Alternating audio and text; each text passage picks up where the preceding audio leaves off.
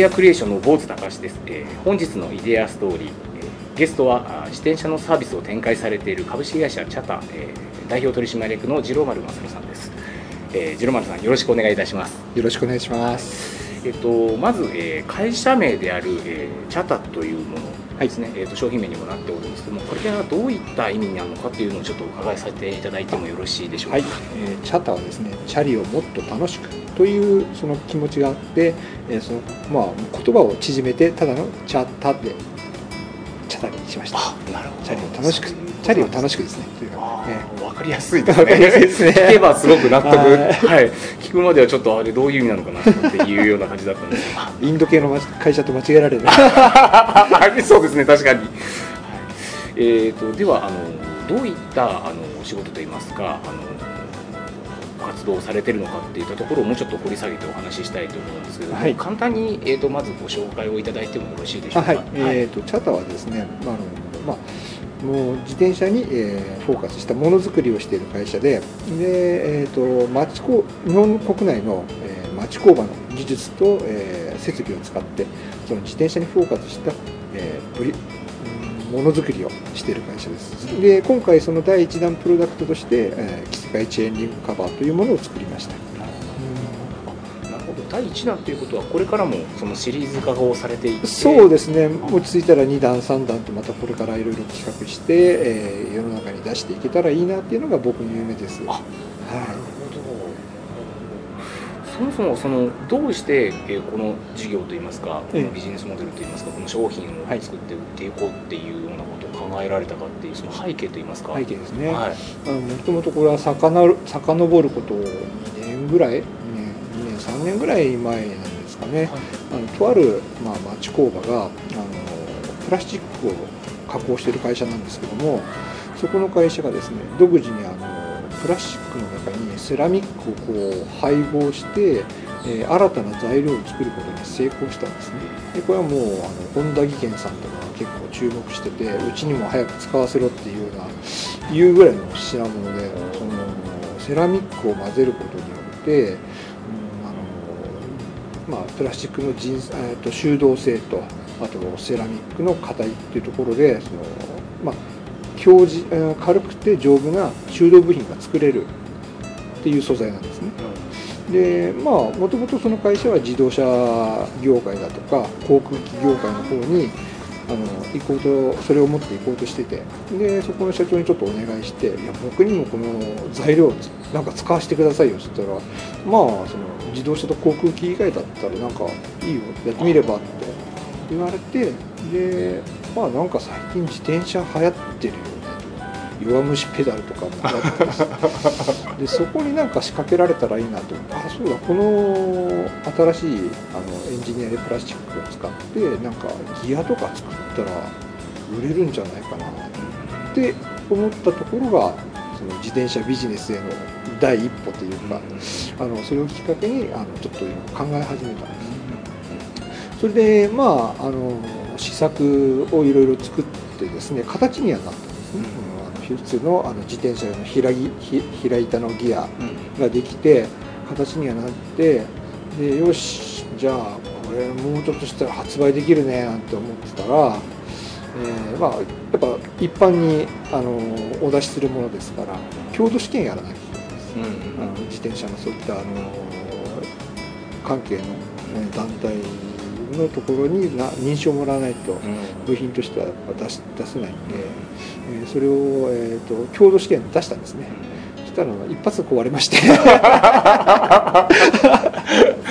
えー、でまあその先また掘り下げてあの頑張ればよかったんでしょうけどもまあちょっともうその時はまだ個人で個人でも本当あの別に会社組織とか本当自分のポケットマネーで開発してたんでお金もなくなってきちゃったんで、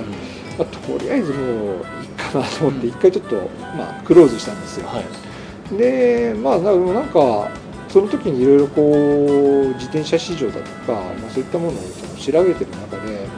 自転車ってこれから来るなって思ったんですね。うん、その右肩上がりでいろんなまあ自転車が売れててここ1年ぐらいは少しちょっと伸び悩んでるんですけどもまだ2020年の東京オリンピックとかも控えてるし、うん世界的にもやっぱそういうエコだとか、うん。あのーやっぱそのなんていうの健康問題だとかあとライフスタイルなんか、まあ、そういったところがだいぶその自自動車だとかそういったあのガソリンを使うような生活からちょっとシフトし始めてるなっていうところでやっぱ自転車は来てるから、なんかそこに仕掛けたいって思って何ができるんだろうなとでそしたらあのこれちょっとあんま言いたくないんですけど、はい。あのキックスターターあるじゃないですか、あはい。うんキックスターターを見てたらあのそこの平板のギアのカバーを作ってる人たちがいたんですよ。はい。まさに今のビジ僕のビジネスモデルっぽいことをしてて、はい。それはあの鉄板をただレーザーカッターでくり抜いて、はでなんか両面テープでくっつけてるだけなんですよへでそれをつけて走ってるんですね。えなんかかっこ悪いけど面白いなと思ったんですよ、はい。でもしかも俺だったらもうちょっといいもの作れるなって思ってよしじゃあなんかやってみようってあの創業補助金とかトライしてでいろんな事業計画今の事業計画を書いたら採択されたんでよしじゃあ製品化しちゃおうっつってで今に至ります。なるほど。あのそもそもじゃあ自転車がお好きでとかっていうわけではなくて。全然ですね。高校3年生の時にはい。自転車通学を3年間したぐらいで、はい。あの全然特にガチで自転車が大好きっていうことではなかったんですけどこの事業を始めてから本当もう今日もそうですけど横浜から、えー、と表参道まで自転車で来ちゃうぐらい、まあ自転車は好きになりましたね。えじゃあ新素材っていう先ほどお話しされてた部分があって、はい。それをこう使って何かこう出してやっていこうって言ったタイミングでなんか自転車のその業界っていうのをいろいろ調べられたっていうお話そうですね。そこからじゃあもう知識なりそういうのをそうですね。積み上げてって感じそうですね。もうそれまでは全然もうあの部品の名前すら分からなかった。あどう、まあ、構造もよく分からなくて、えー、どんな種類の自転車もあるかも全然。手探りの手探りで手探りです。なるほど。そのなんかそもそも個人でおやりになられてたって話だと思うんですけど、創業しようとか起業しようとかっていうかなんかその自分でやっていこうとかっていうのはあったんですか？何をするかは。そうそれはね、はい。あの何をするかは別として、はい。昔から何かこう起業してなんか社漠然と社長になりたいって思ってました。あでやっぱそういった気持ちも手伝ってあのよしじゃあこういったいいテーマができたからうん。起業しようとうんいうふうなことに相なりました。なるほど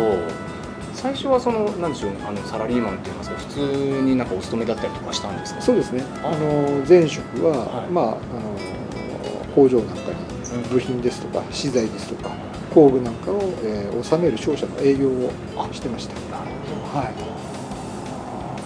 い。でまあ根本でその何かやりたいっていうのがあって。そうですね。まあそういったところのあのまあその頃からもう町工場はだいぶとその仕事が減っててで町工場レベルでも自分たちで何か、まあ、要は今まではその大手の会社から部品をあ図面を扱ってただ加工する受託受け身の受託加工がほとんどだったですね町工場は。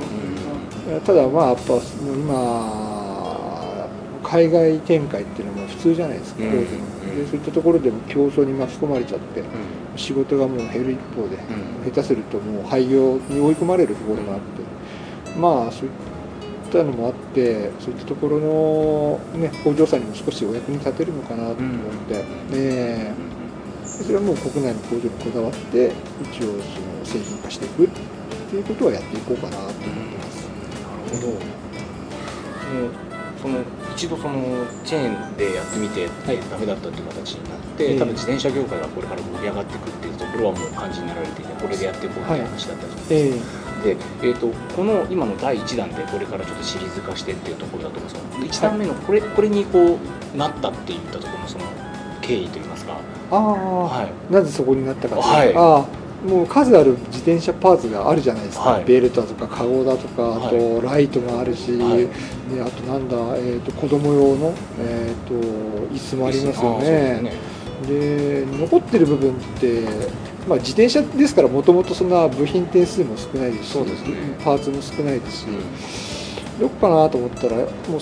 今のそこのチェーンリングぐらいしかなかったんですね。であのその絵を変えるっていうところではホイールカバーも絵を変えられるものがあるんですけどもあそこ実際のところあの変えるとなるとえらいその作業になるんですね。タイヤを外して一回ホイールから外して、であのカバーを付け替えてとかもう手が油だらけになっちゃうっていうのはそういうのはまあ女性やらないなと思って。でもっとライトにできるところの方がいいなと思って、うん。あのチェーンリングころに、うんまあ、ホルダーだけつければ簡単に絵がつ着せ替えられるよってものにしたら女の人も使ってもらえるのかなって。なるほど。これなんですけどもそのえっ、となんかやっぱり可愛いとかその、はい。今キーワードだなと思ったのはあの女性の方も使っていただけるんじゃないかというお話あったと思うんですけど、はい。ターゲットっていうのははい。女性だったりとかするんですか、初めのターゲットは女性ですね。あでやっぱあのーまあここ最近のね子育てとか次女とか見てると、自転車使ってるママさんとかあ多いですまあよね、あのパパさんもそうですけど、うん。多いですよね、うん、で、まあ、意外とあのこうスピードの出るロードバイクだとか、うん。うんああいったものもやっぱ多少は売れてるはいるんですけど、それに負けじとそういったあの一般車みたいなものもやっぱじ需要は高まってるみたいですね。え。なるほど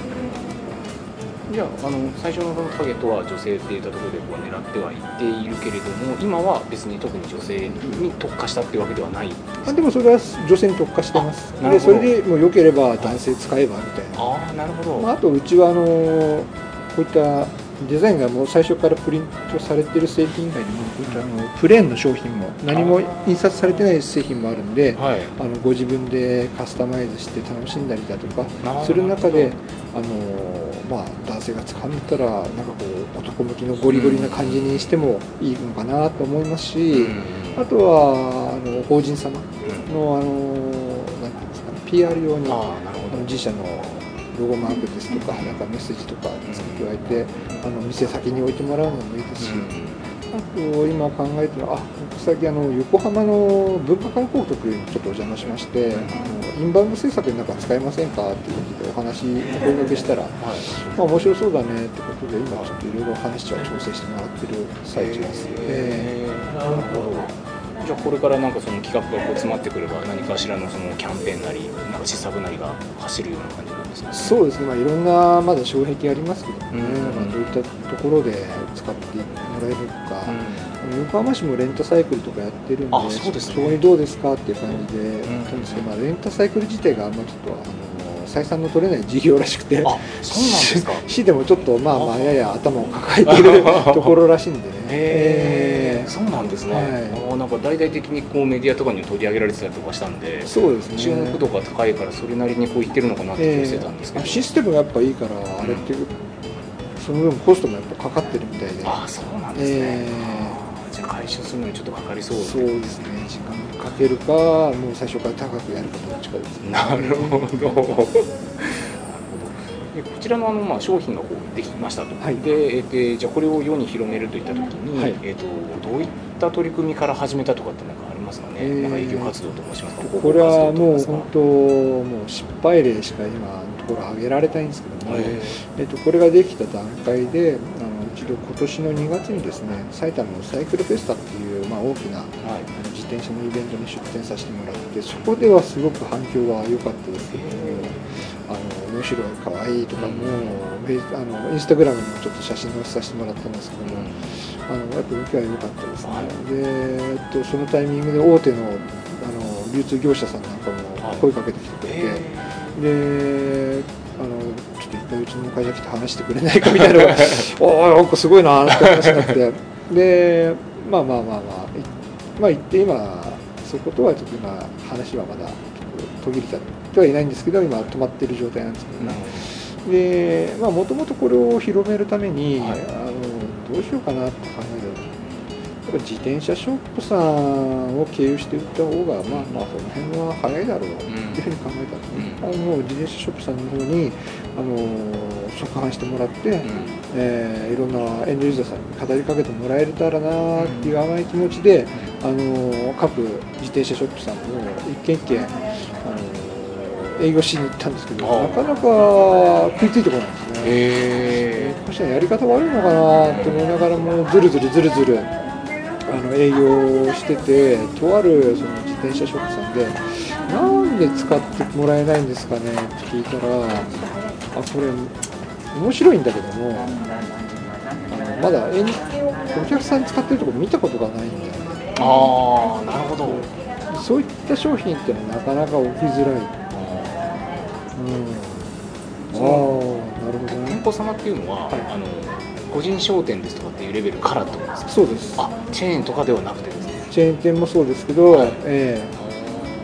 え。チェーン店はチェーン店でまた違う理由をぶつけてきましたけどね。あそうなんですか、はいそれどういったような？えーっと愛さんの方ははい。もっと価格下げないとちょっと取り扱えないーあーそうなんですね、ええ。そんなにびっくりするほど高くないですよね。そうですね。まあそれは人によりきるんですね、はい、あええ。あそうなんですね。受け取り方受け取り方次第ですね。あーそうか向こうのあの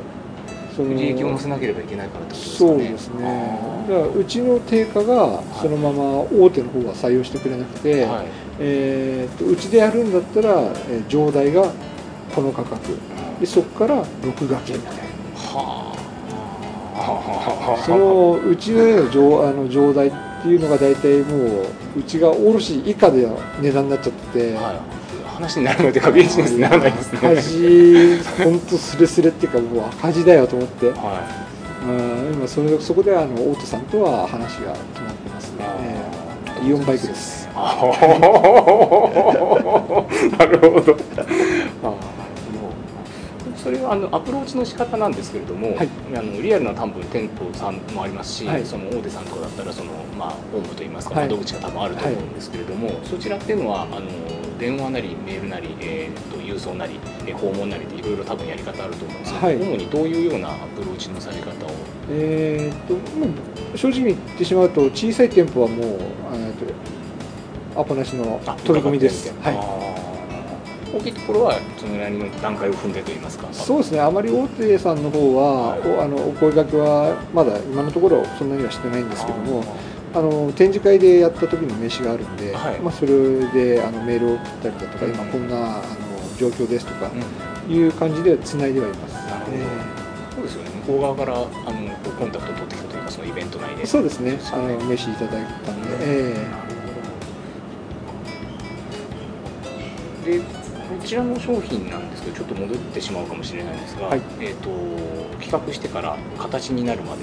えーこちらのあのそのチェーンカバーという話ですね、これなんですけど、えー、とどのくらいのその期間でできたものなんですか？ねーあこれですか、はい。これは、えーっとですね、創業補助金がいつだ？あれは、えーっと5月頃採択されて、はい、え昨年の5月ーそうですね去年の5月ですね、でなんだかんだやってて8月からスタートしたんですね。8月に、えーっとやっぱあの工場さんとやっぱ取引してるのに、はい。あの最低でもあの個人事業主じゃないと話に乗ってくれないんで。あなるほど。もう全くの本当にもうただの個人だと まあ相手にされてされないというかまあまあ基本的にその取引はしてくれないんでなるほとりあえず8月にあの事業開始届を出して、はい。そこからスタートしてであれなんですよ。あの補助金事業は11月の中ぐらいで終了なんですね。それまでにもうちょっと形にしなきゃいけないっつって。はい。でとりあえずその11月中までに金型作ったんですよ。はい。で金型作ってとりあえずその補助事業を終了させて、はい。であと細かいところはじゃああのそれ以降あの終わってからってことでやってですね最終的に出来上がったのがあの 展示会ギリギリの2月初めですね。あそこでやっとよしとして完成してはでもうもうあと 1, 週間後っていうところを展示会があと1週間後っていうところで完成しました。へ ええじゃあもうすごくあれですね。タイトでしたね。そうですよすごねくタイトでした。あー。え1年とかではなくても5月からスタートで考えたらもう本当にーそうですね。だから振り返るともうちょっとああしていけばよかったこうしていけばよかったっていうのがやっぱ出てきましたね、はい。もうちょっと例えばその補助補助制度によってそのなんかいつまでに金型作んなければいけないあの女性が出ないからっていうのがあってそまあ、それにこうあの追い立てられるじゃないですけど、はい。あったと思いますけどもしそれがなかったとして今おっしゃってたみたいにこうした方が良かったとかっていうのしたら、ええ。それはどどういうところを直した是正したかったんですか、えーやっぱそのこのこの商品プロダクトのあの、まあ、なんていうんだっけ形状っていうか細かいもっとこの一回何回か本当試作を試してで良しとするところをちょっと見つけたかったんですけども、うん。試作も、えー正直な話2回やっただけなんですよ。でちょっともうどうしようかなっていうところでもう期間が迫ってきてるんでもうもうこれでいくしかないよっていううん。うんなんかもうあの見切り発車的なもののものの連続で。うん。でまあ落ち着くとやっぱああいうふうにしとけばよかったよねとかう、ん。うん出てきましたね。なるほど。次とかっていうのもシリーズでして一応やっていきたいっていうところがあったじゃないですか、はい。それとかは、えー、と女性っていうのはもう一度申請していけるものなんですかね？ああ補助金の方ですか、はい。あまあやるとしたら創業補助金はもう絶対1回しか使えないのでね、はい、あとはまあものづくり補助金とかあじゃないですか、なるほど。なるえほど。えまあ、次回あればの話ですけど、はい。なるほど。えなるほどえ。でも思ったんですけどねやっぱ補助金っていうのはちょっと魔物ですね。ですねあそうですか。はい。何が魔物かなというと取りつかれちゃうとそればっかりになんかもう頭がお金もらうことばっかしか考えなくて、あの本来のやるべきことがこうなんていうのかな。かえって見えなくなっちゃうな。るほど。僕なんかも今回あの物補助をトライしたんですけど、はい。それにだいぶと時間となんかいろんなもん持ってかれちゃってはいふと気がつくと売るという作業を全く行ってなかったなとの申請を通すっていうことそうばっかり頭がいっちゃってて。なるほど。うん。これはもうえらく怒られましたね、うん、そうじゃないでしょうえどどなたに怒られるんですか？あーとこれはねあの商工会議所に鬼のような方がいらっしゃるんですよ。やっあぱ真剣にそういうことを言ってくださる方もなんか貴重だなと思って。そうですね。そこで正直ちょっと目が覚めまれるとそんな気はしますね。だから補助金って魔物だなってその時思いました。ねその時まではもうなんか補助金取ってまたねあのそのお金でプロダクトを作ってなんて夢のようなことばっか考えてたんですけど冷静に考えたら一発目のプロダクトがないで何やってんの？しかも営業活動もしないでそんなことばっかやっちゃってて僕もちょっと話を聞いていてその次のやつも補助金でっていうのを普通に言ってましたからね。そうですね。やっぱ、はい。あの知ってる人がゆえにはい知ってるがゆえにそういうこと言ってしまうんですよね。補助金使ってとか。ああ怖いですね。怖いですよだから魔物なんですだからへ変な話知らないで、はい。なんかああもうお金がないなりにやっていくんだっていう方がはい。僕はいいと思います、なるほど。え後から聞かされるぐらいとかでもいいかもしれない思いですよね。ますね。そんなのあったんだみたいな。じゃあ来年トライしようとか。確かに書類だとか審査だ面談だとかなんかいろいろありますもんね。そうですね。スタートアップがやるべきあれじゃないなと思いなるほどましたね。ええまあと言いながらもうもう一個取っちゃったんですけど。なるほど。今までそのアプローチされていたその販路を拡大するとかあ販路を作るっていったところで自転車屋さんといいますか、はい。アプローチされたと思うんですけどもう延べて今のところどのくらいアプローチされたかいやアプローチしたのはもうそれでもそんなないです。100件ないですよ。そんなもうガツガツ言ってないですね。今日あそこで飲み会があるよって言ったらじゃあちょっと前乗りしてその周辺の自転車屋さんちょっと顔出してっていうような感じで。はい。でそれさそれがさっき話した、はい。その補助金が魔物だっていうところで、あのもう本当だったらガツガツいかなきゃいけないところを、まあ補助事業の計画書書かなきゃいけないからそっち要件して事業計画書いてでちょろっと余った時間でなんかもう思い出したように営業やってたんで、えなるほど。確かに。ー、そうそれはちょっとね本本末転倒ですね反省しましたあの時は。肝に僕も見えます。よ 補助金は魔物っていう。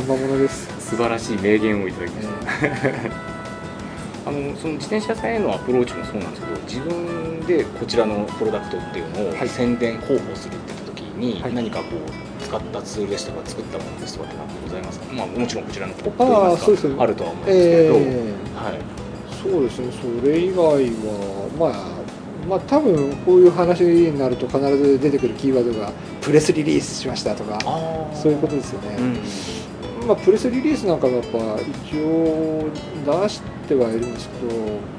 ああんまそっち力入れてないですね、うん。まあいいのか悪いのか別として、うん。えなんかホームページもあの見させていただきましたけども、はい。そのやっぱり最初は女性ターゲットだったんで、ええ。なんかそれのテイストっぽいそのサイトをはい。見させていただいたんですけども、はい。あちらも作ったタイミングっていうのはえどのぐらいの時期といいますか？ああれも創業補助金の時期に。あなるほど。え。あれもあの補助経費でやらせてもらったやつなんではい。ご自分で作られたわけではない。あれはですね、えっと、ショップパートナーの中島さんっていう。具体的な。はい、あのなんかショップをゼロから立ち上げるお手伝いしてるんですけどなぜだか、えーなぜだかホームページに特化してしまったという、なるほど。えーそれはまあその人に聞いてください。あなるほど。あのじゃあそのウェブ版とえーリリアであのジローマンさんが営業をかけてっていうのもあると思うんですけど、はい。このそのプロダクトに関してはさっきのイベントはすごく盛況だったというお話だったじゃないですか、はいもうこれはイベントに特化した方がマッチするような商品だと思われますか？そうですね。あの、まあ、この商品に限らなくても、はい。あの人目に触れさせないと多分知っていただけないんだなって、であれだけ大盛況だった、えー展示会であっても何一つ注文につながらなかったところもありますしだからイベントに出すにもただ出すんじゃなくてどうしたいかがやっぱはっきりしないとダメなのかなっていうのがありました売りたいのか見せたいのか、あえー確かに。そうですよね。ーうん。でその時はあのまあ自転車屋さんを経由して売るっていうのが頭にあったんでとりあえず見せるだけっていうふうにしてたんですけど、今回のあのポップアップストアの方は、うん。あのもう販売に直結した、えーあのイベントというかあの軒先イベントになってますね。なるほど、は今表参道であちらでちょっと見させていただいたところでやられてらっしゃいますけれども、あの他のもちろん場所も同じような感じでやられる感じなんですか？ねい、うんそうですね、まあ、今後、なんかピンとくる場所があれば、えーただ、まあ、今のところ、あそこは一番、なんかいいの借りやすいっていうのはありますね、価格的にも、えー。大家さんもいい人なんで、そうなんですね、はい。ああなるほど。あの通られるあの、はい。ユーザー層っていうんですかね、はい、あのなんかやっぱり場所が場所なので、はい。そのなんかファッションですとかそういったところにこうアンテナの高い若い方が多いっていうような印象が僕ちょっと今日早めに来て練り歩いていたんですけど。そうですね、やっぱ場所柄、そういった方多いですよね。まああとはあの海外から遊びに来てる外国の方とか非常に目立ちますね、うんうんあのチラシとか配ってると道とか聞かれて、うん。えーよくあのそのついでにチラシ持って帰ってもらってるんですけど、ああなるほど、えうんなんか僕そのすごくマッチしてるような感じはしたんですよこちらのあ可い商品。っ場所が、はい。は僕自身はその街にマッチしてないから、はい。余計ああなんかここはそれっぽいなっていう。い、でも多分この近所に住んでる人はここら辺はあんま歩かないんじゃないですか、あ確かに、ええ。あの外から来られる方の方が多多いいですよね。と思いますよ、えなちらで、えーやってきても多分中で話も出てきてるかと思うんですけど、えー、と特にやっててこれ大変だなとかこれはきついなとかっていうなんか特筆してあげるとするんであれば販売です。販売、販売です。販売販売ですね。やっぱ売るという作業ですね。これは本当にもうなんか気持ち悪くなりますね 何でもそうだと思いますけど、はい。多分イベント立ち上げてそれを集客するのにもやっぱあの売るっていう作業ですからね、こういうことやってるんで来てください。ってお金をもらうためにいろんなことを仕掛けたり、うん、知ってるわけですから、やっぱ売る作業っていうのは大変だなと思います。支払ってもらって納得してそうですね。なんかそうですよね。気持ちよく帰っていただきたいっていう、そうですよね。はい。なるほ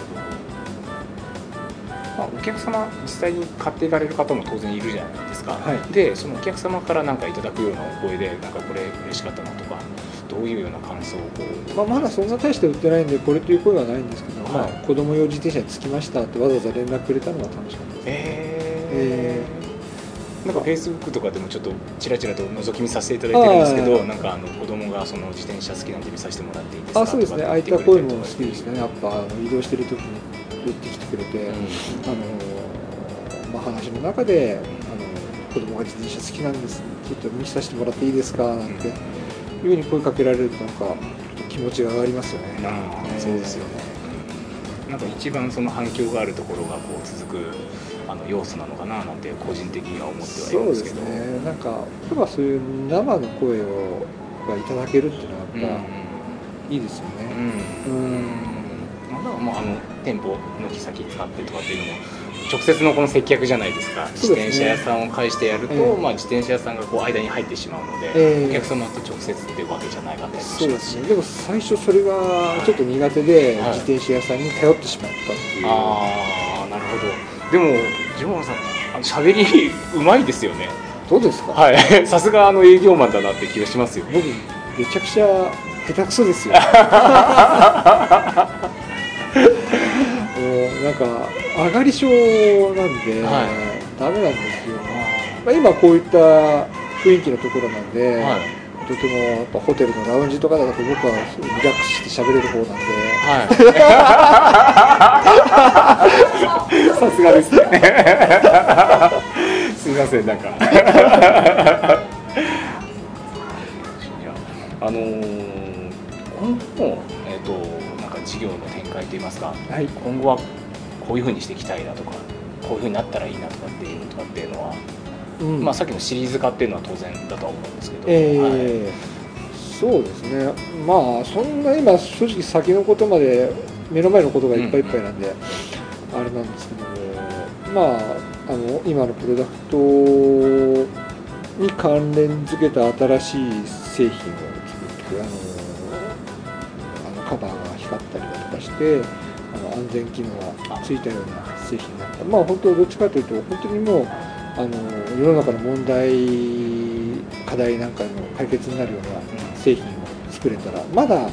その課題解決の製品っていうわけではないので、うちの商品も、うんまあ今後はやっぱそういったその世の中のお役に立てるような製品に育っていけばなと思ってます、あえなるほど素晴らしいです。ねでまあ、あの最後にまあこれちょっとこのインタビューのこう趣旨だったりとかもするので、はい。あのかなりちょっと聞かせていただきたいと思うんですけどもあの今世の中にあの起業したいといいますか何かビジネスをやりたいと漠然に思ってる方ってかなりいるとは思うんですけど、はいはいまあ、そういった方々に向けてもジロマさんは一歩を踏み出していらっしゃるあわけじゃないですか。えでまあそこから見た時になんかそのとそのまだ一歩踏み出せない人たちに何かアドバイスをするとするんであればどんな言葉を？えまあ正直な話あ迷ってるんだったらやめといた方がいいぞみたいな。なるほど そうですよね。迷いがない人の方がいいと思いますあのなんか目つぶって突っ走れる人人の方がいいのかなって思います、うん。僕は。あなんかこうアドバイスにはなってないんですけど、うん。多分そういう人の方がやりきれるんじゃないかなって確思いました。でう僕みたくなんかもうび途中でビクビクしちゃってどうしようどうしようなんて立ち止まっちゃうとやっぱ、まあ、ビジネスってスピードだって誰かが言ってましたけども、止まっちゃうんで、えーそこはもうなんかもう目つぶってでも走れるぐらいの人の方がやっぱいいと思いますね。えーだから迷ってるぐらいだったらやめちゃえばって。いやなるほど。でもそれはあの明確なあの助言だと思います、はい、い。や本当にやる方はね多分ほっといてもやるでしょう。多分そんなこともアドバイスなんて人の話なんて関係ない、うんうん。僕やりたいからやりますみたいな 人の方が多分多いんじゃないかなと思いますよ。確かにそうでですよね、えわかりました。すいません。すごく貴重な意見僕の心に響きました。すいませんなんかもう。いえいえとんでもないです。まあ、あのじゃあこんな形でちょっと本日のゲストはあの株式会社チャタ、えー代表取締役のジェローマルさんでした。ありがとうございました。ありがとうございました。よろしくお願いします